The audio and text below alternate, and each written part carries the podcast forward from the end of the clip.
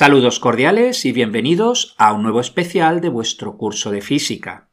Si os acordáis, he dedicado tres episodios a Grecia y el helenismo, estudiando su teoría del conocimiento.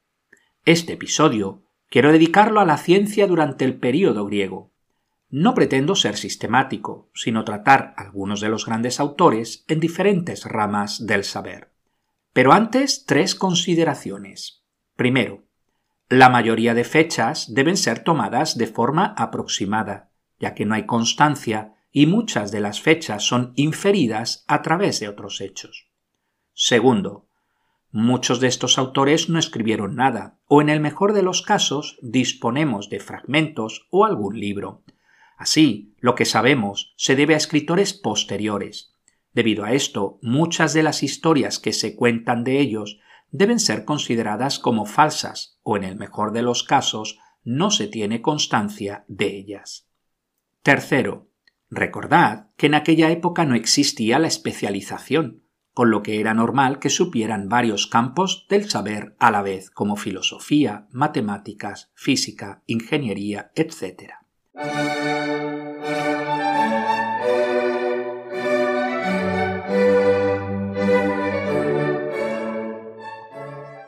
Empezamos pues con Tales de Mileto, alrededor del 640 al 545 a.C.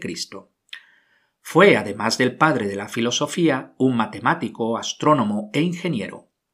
La tradición considera a Tales uno de los siete sabios.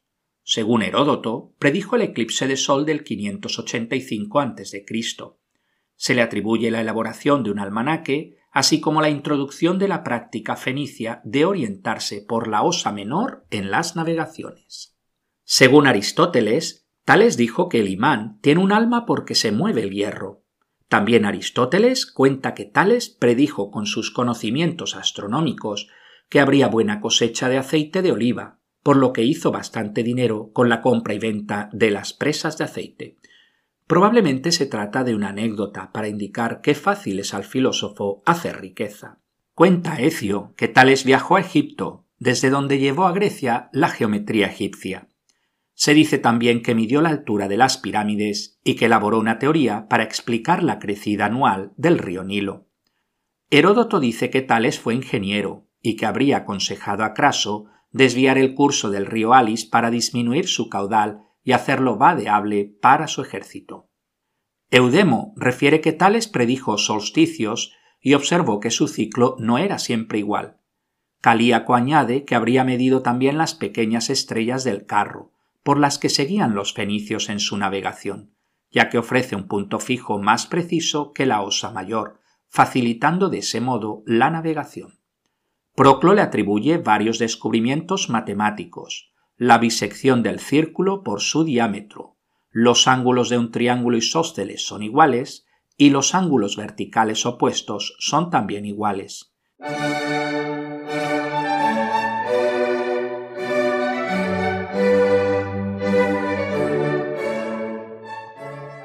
Siguiendo con matemáticas, tenemos a Pitágoras, alrededor del 570 al 490 a.C nacido en la isla de Samos, en Grecia.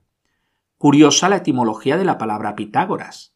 Consta del verbo peizo, que significa persuadir, convencer, y de ágora, que significa plaza pública donde la gente se reúne. Es difícil distinguir las ideas del fundador de sus seguidores, así que en lo que sigue me referiré a la escuela pitagórica o los pitagóricos. La escuela pitagórica se diferenciaba de otras escuelas griegas por su ascetismo y religiosidad. Recoge influencias órficas, de donde toma la doctrina de la metempsicosis o transmigración de las almas. Los pitagóricos fueron los primeros en considerar al número como el arjé o principio de todas las cosas. Dio así una gran importancia a la matemática, en concreto a la aritmética y la teoría de números. La explicación dualista de la naturaleza la derivan de la distinción entre los números pares e impares, asociando lo par con lo ilimitado y lo impar con lo limitado. Lograron cierta conexión entre aritmética y geometría, asociando la unidad al punto, el 2 a la línea, el 3 a la superficie y el 4 al volumen. Desarrollaron así los números triangulares, cuadrados y rectangulares. Llegaban así al tetractis, como figura sagrada. Se trata de una figura triangular de cuatro filas. En la primera hay un punto, luego dos, tres y en la última cuatro puntos. La suma de 1 más 2 más 3 más 4 es igual a 10, que representa la totalidad del universo. El teorema de Pitágoras ya era conocido mil años atrás por los babilónicos, pero se le atribuye a los pitagóricos la primera demostración formal. A los pitagóricos se les atribuye el descubrimiento de los números perfectos, que son aquellos que equivalen a la suma de sus divisores excepto el mismo número. Por ejemplo, 6 es igual a 1 más 2 más 3 y 28 es igual a 1 más 2 más 4 más 7 más 14. Además, descubrieron que los números perfectos siempre son resultado de la suma de una serie consecutiva de números cardinales. Así tenemos 6 es igual a 1 más 2 más 3, 28 es igual a 1 más 2 más 3 más 4 más 5 más 6 más 7. Por su parte, Jámblico atribuye a Pitágoras el haber descubierto el par de números amigos 220-284. Recordemos que dos números son amigos si la suma de sus divisores, excepto el mismo número, da exactamente el otro número. Los pitagóricos descubrieron que los intervalos musicales que hay entre las notas de la lira pueden expresarse numéricamente. Según Diógenes Laercio, inventaron el monocordio. Pensaban que esa armonía musical se podía trasladar al universo. Para los pitagóricos, no sólo la Tierra era esférica, sino que ocupaba el centro del universo. Todos los astros giraban en torno al fuego central, que no es el Sol, sino el Uno.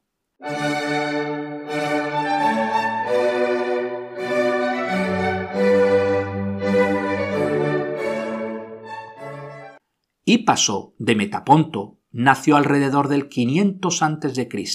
Fue un filósofo y matemático pitagórico. La escuela pitagórica pronto se dividió en dos grupos, los matemáticos, que como su nombre indica conocían las teorías físicas y matemáticas, y los acusmáticos, que eran el grupo más numeroso, que eran instruidos únicamente en lo religioso, y eran dirigidos por Hipaso. Se le acredita a Hipaso la construcción de un dodecaedro como aproximación a una esfera y el descubrimiento de la inconmensurabilidad de los números irracionales. Asimismo, se cree también que Hipaso de Metaponto fue también maestro de Heráclito de Éfeso y tomaba por arjé el fuego. Se le atribuye el descubrimiento de la irracionalidad de la raíz cuadrada de 2 mediante la geometría, ya que la raíz cuadrada de 2 es la diagonal de un cuadrado de lado 1. Y pasó dio a conocer este hecho al mundo, rompiendo así la regla del silencio de los pitagóricos. Hay varias versiones de su muerte, desde la expulsión de la escuela y la creación de una tumba con su nombre para mostrar que él estaba muerto para los pitagóricos, hasta el suicidio como autocastigo o la muerte por naufragio.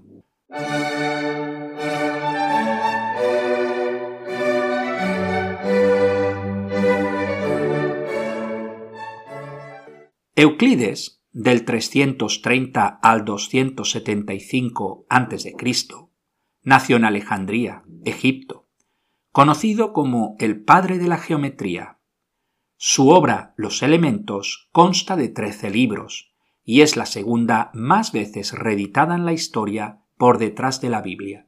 Es uno de los grandes matemáticos de la antigüedad junto con Arquímedes y Apolonio. Como tantas veces pasa con personajes que vivieron mucho tiempo atrás, poco se sabe de su vida. Se cree que estudió en la Academia Platónica donde aprendió las bases de la matemática. Su obra Los elementos es en realidad una recopilación del conocimiento matemático básico. Los seis primeros libros tratan de geometría plana, los libros 7 al 10 tratan de cuestiones numéricas y los tres últimos de geometría de sólidos. Euclides deriva su geometría a partir de 23 definiciones, 5 axiomas y 5 postulados. En particular, Es el quinto postulado, conocido como postulado de las paralelas, el que define propiamente la geometría euclidiana. El quinto postulado dice que por un punto exterior a una recta pasa una única paralela. No es el enunciado original de Euclides, más complejo, pero sí equivalente. Durante mucho tiempo se buscó deducir este postulado de los otros cuatro sin éxito. Hubo que esperar hasta el siglo XIX cuando surgen nuevas geometrías. Gauss afirmó haber descubierto la posibilidad de geometrías no euclidias, pero nunca publicó sus resultados. En la década de 1820, el matemático ruso Lobachevsky y el matemático húngaro Bolyai desarrollaron la geometría hiperbólica, que tiene curvatura negativa y en la cual la suma de los ángulos de un triángulo es menor de 180 grados. Poco después, Riemann, 1826 a 1866, elaboraba una nueva geometría, la esférica o riemanniana.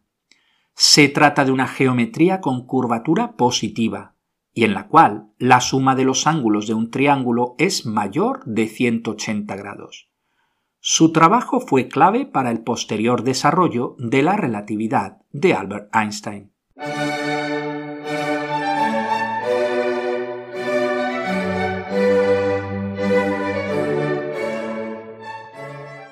Apolonio de Perge, alrededor del 262 al 180, es conocido con el sobrenombre del Gran Geómetra conocido por sus trabajos sobre cónicas, figuras planas y cuadratura de sus áreas. Acuñó el término elipse, hipérbola y parábola. Fue quien explicó el movimiento de los planetas mediante la teoría de los epiciclos. Del conjunto de sus obras apenas nos quedan dos, secciones de una razón dada, que no se conserva el original, sino una traducción al árabe, y su obra más importante, Las cónicas, conjunto de ocho libros de los cuales tenemos los siete primeros.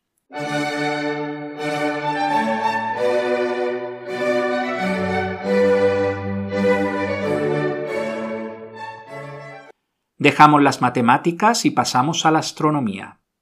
Eudoxo de Quinido, alrededor del 390 al 337 a.C., tiene el honor de ser considerado el padre de la astronomía desarrolló un modelo de esferas concéntricas que representaban los astros conocidos, inventó la esfera terrestre y la dividió en grados de latitud y longitud.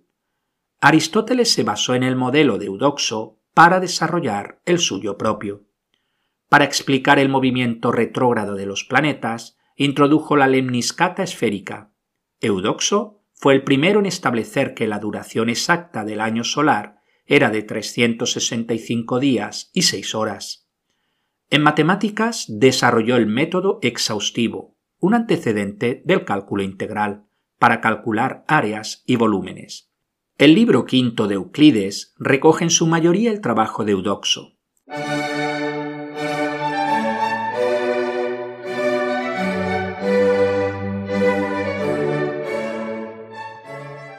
Aristarco de Samos Alrededor del 310 al 230 a.C., pasará la historia por ser el primero en proponer un sistema heliocéntrico, es decir, con el Sol como centro y los planetas girando alrededor del Sol.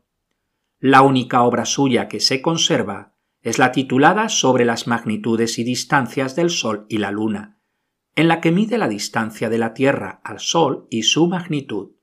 Si bien los resultados eran erróneos, el método de cálculo empleado era correcto.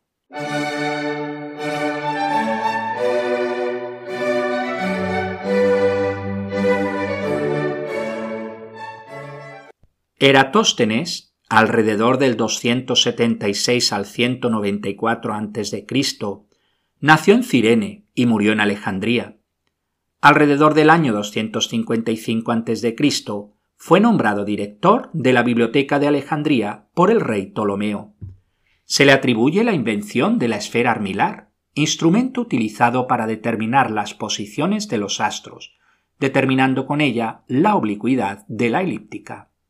Determinó la distancia al Sol y a la Luna, así como el diámetro del Sol. Fue el primero en determinar la circunferencia de la Tierra con un error bastante pequeño En geografía, describió y cartografió todo el mundo conocido.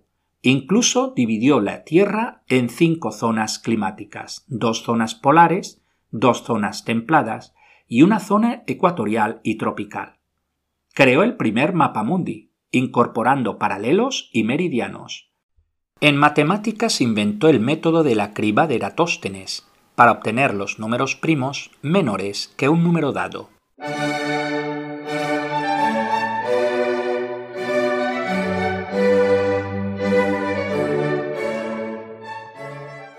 Hiparco nació en Nicea alrededor del 190 a.C.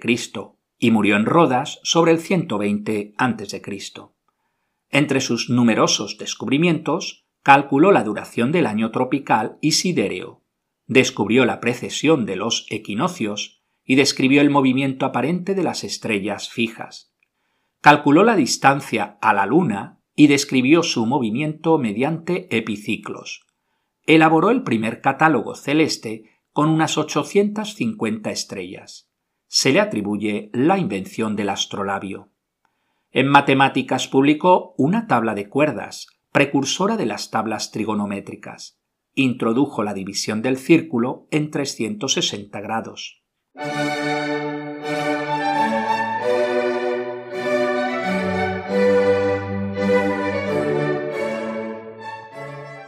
Claudio Ptolomeo, alrededor del 100 al 170 después de Cristo, escribió el tratado astronómico Almagesto. Dio un catálogo de estrellas tomado parcialmente de Hiparco. Estableció el criterio para predecir eclipses, pero sin duda su más importante contribución fue el modelo geocéntrico, el cual perduraría hasta la llegada del modelo heliocéntrico de Copérnico, lo que da inicio a la revolución científica del Renacimiento. Su modelo geocéntrico, a diferencia del de Eudoxo, explicaba el movimiento retrógrado mediante los epiciclos introducidos por Apolonio.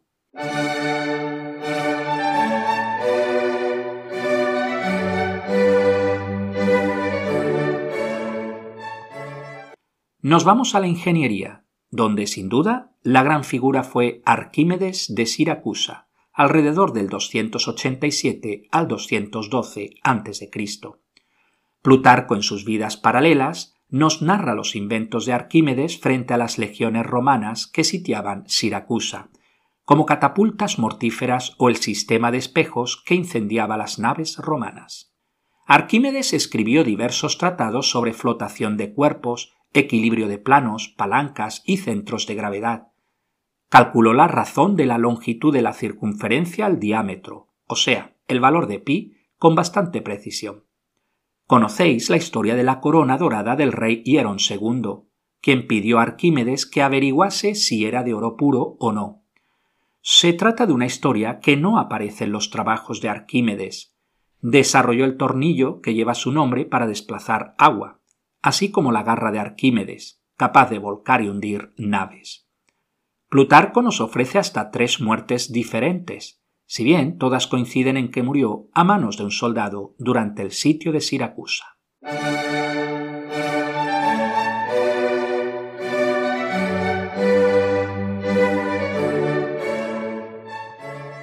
Junto a Arquímedes, el otro gran ingeniero de la Grecia antigua fue Herón de Alejandría, alrededor del 10 al 70. Inventó un dispositivo de vapor llamado eolípila y un molino de viento. En matemática nos dejó la fórmula que lleva su nombre para el cálculo del área a partir de los lados.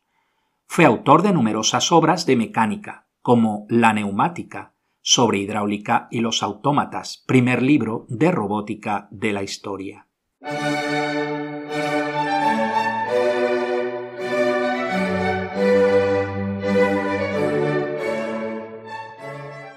En medicina destacamos a Hipócrates de Cos, alrededor del 460 al 375 a.C., considerado el padre de la medicina y que vivió durante el siglo V a.C., el llamado siglo de Pericles. Poco se sabe de la vida de Hipócrates, muy envuelta en la leyenda, a tal punto que su genealogía se hace retroceder al mismo dios Asclepio por parte paterna y a Heracles por parte materna. Sorano afirma que su padre se llamaba Heráclides y era médico. Tuvo dos hijos varones y una hija. Tanto sus dos hijos como su yerno fueron alumnos suyos. En la Grecia antigua había dos escuelas prominentes en medicina. Por una parte, la escuela de Quinido se concentraba en el diagnóstico, mientras que la de Cos se centraba en el cuidado del paciente y el pronóstico. El Corpus Hippocraticum es una colección de unos 60 documentos escritos atribuidos a Hipócrates, aunque lo más probable es que muchos fueran redactados por sus discípulos. Dentro del corpus destaca el famoso juramento hipocrático, de carácter ético. No está claro que lo escribiera Hipócrates. Algunos sostienen que fue escrito por una escuela pitagórica de medicina. Entre los temas tratados en el corpus destacan temas de anatomía, descrita de forma básica, ya que sólo estaban permitidas las disecciones de animales, pero no del hombre. Hay tratados acerca de la naturaleza del hombre, como por ejemplo la teoría de los cuatro humores, según la cual la enfermedad es el resultado de un desequilibrio entre los cuatro humores o fluidos, que son la sangre, la bilis negra, la bilis amarilla y la flema. Hay tratados de clínica y patología, como por ejemplo sobre la epilepsia o sobre una epidemia de parotiditis. Hay tratados de terapéutica, como fracturas y articulaciones o heridas de cabeza y sobre ginecología. Probablemente murió en Larisa a una edad avanzada. Una leyenda cuenta que la miel de una colmena situada en su tumba tenía poderes curativos.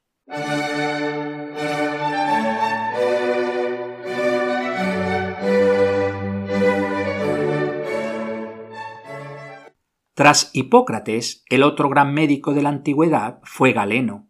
Nació en Pérgamo en el 129 y murió en Roma hacia el 201-216. Claudio Galeno era proveniente de una familia adinerada y fue educado en el pensamiento estoico. Galeno fue un médico griego formado en la escuela hipocrática. Inició sus estudios en Pérgamo, continuó en Esmirna y Corinto para terminar sus estudios en Alejandría. Regresó a Pérgamo al enterarse de la muerte de su padre, donde trabajó como médico en la escuela de gladiadores. A partir del 162 se traslada a Roma, llegando a ser médico del emperador Marco Aurelio, su hijo Cómodo y de Septimio Severo. Allí escribió numerosas obras, de las que se conservan unas 150. Galeno sostuvo que la salud del hombre se basa en el equilibrio entre la sangre y los humores, conocidos como bilis amarilla, bilis negra y flema. Practicó numerosas disecciones a animales, pues la ley romana prohibía la disección humana. Galeno identificó siete pares de nervios craneales, describió las válvulas del corazón y estableció las diferencias estructurales entre venas y arterias. Además, demostró que las arterias no transportaban aire, como entonces se creía, sino sangre. Su obra ejerció una gran influencia durante los próximos 1500 años.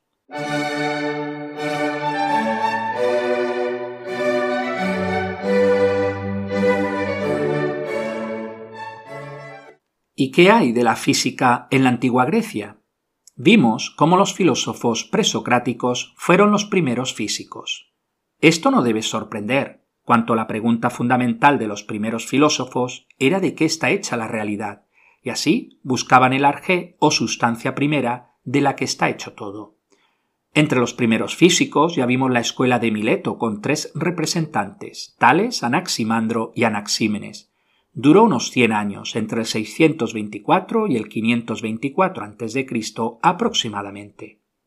Empédocles de Agrigento, alrededor del 484 al 424 a.C., fue un filósofo pluralista, para quien los principios constitutivos de la realidad son cuatro, tierra, aire, agua y fuego, los cuales son eternos e inalterables y que se unen por las dos fuerzas cósmicas del amor y el odio, para dar origen a todas las sustancias conocidas. También en el siglo V-IV a.C. surge la escuela atomista, con las figuras de Leucipo y Demócrito. Fueron los primeros en introducir el concepto de átomo, palabra griega que significa sin partes. Los átomos son eternos, indivisibles, homogéneos e invisibles, Se diferencian en su forma y tamaño, y su agrupamiento da lugar a la pluralidad de sustancias conocidas.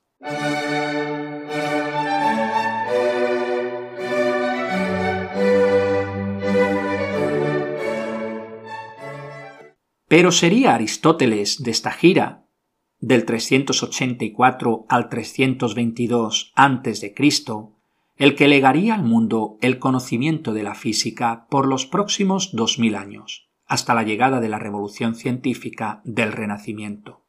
Su obra física consta de ocho libros. Os recuerdo que la palabra física debe entenderse en su contexto, no en el nuestro. Así, la física en la antigüedad es una filosofía natural que trata de la naturaleza.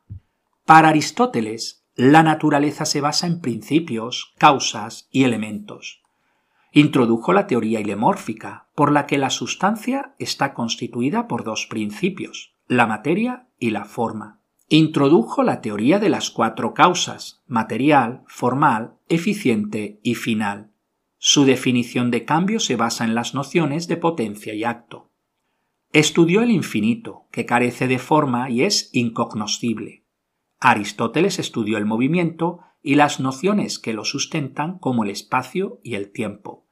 Niega el vacío que introdujeron los atomistas.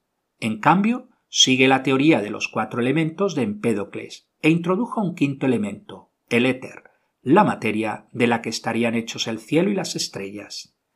El mundo sublunar está conformado por los cuatro elementos tierra, agua, aire y fuego, y se da el movimiento rectilíneo mientras que en el mundo supralunar está conformado por el éter y se da el movimiento circular. Toma el modelo de Eudoxo para desarrollar su propio modelo cosmológico. Sigue un modelo geocéntrico con la Tierra en el centro, con la Luna, el Sol y los cinco planetas conocidos en movimiento circular alrededor de la Tierra. Tomó las 26 esferas de Eudoxo que intentan explicar el movimiento retrógrado de los planetas y agregó nuevas esferas hasta un total de 55. Para Aristóteles, la naturaleza es teleológica, es decir, que tiene una finalidad. No debemos confundir la palabra teleológica con teológica, que hace referencia a Dios. Dicho telos explica el movimiento en la naturaleza. Así, una piedra cae para volver a su lugar natural, y el hombre actúa para ser feliz. Se trata de una idea que hereda de Platón. No obstante, la teleología platónica es trascendente, mientras que la teleología aristotélica es inmanente. Pues hasta aquí este breve recorrido por algunos de los más importantes personajes de la ciencia griega antigua. Muchas gracias por vuestra atención y hasta el próximo día.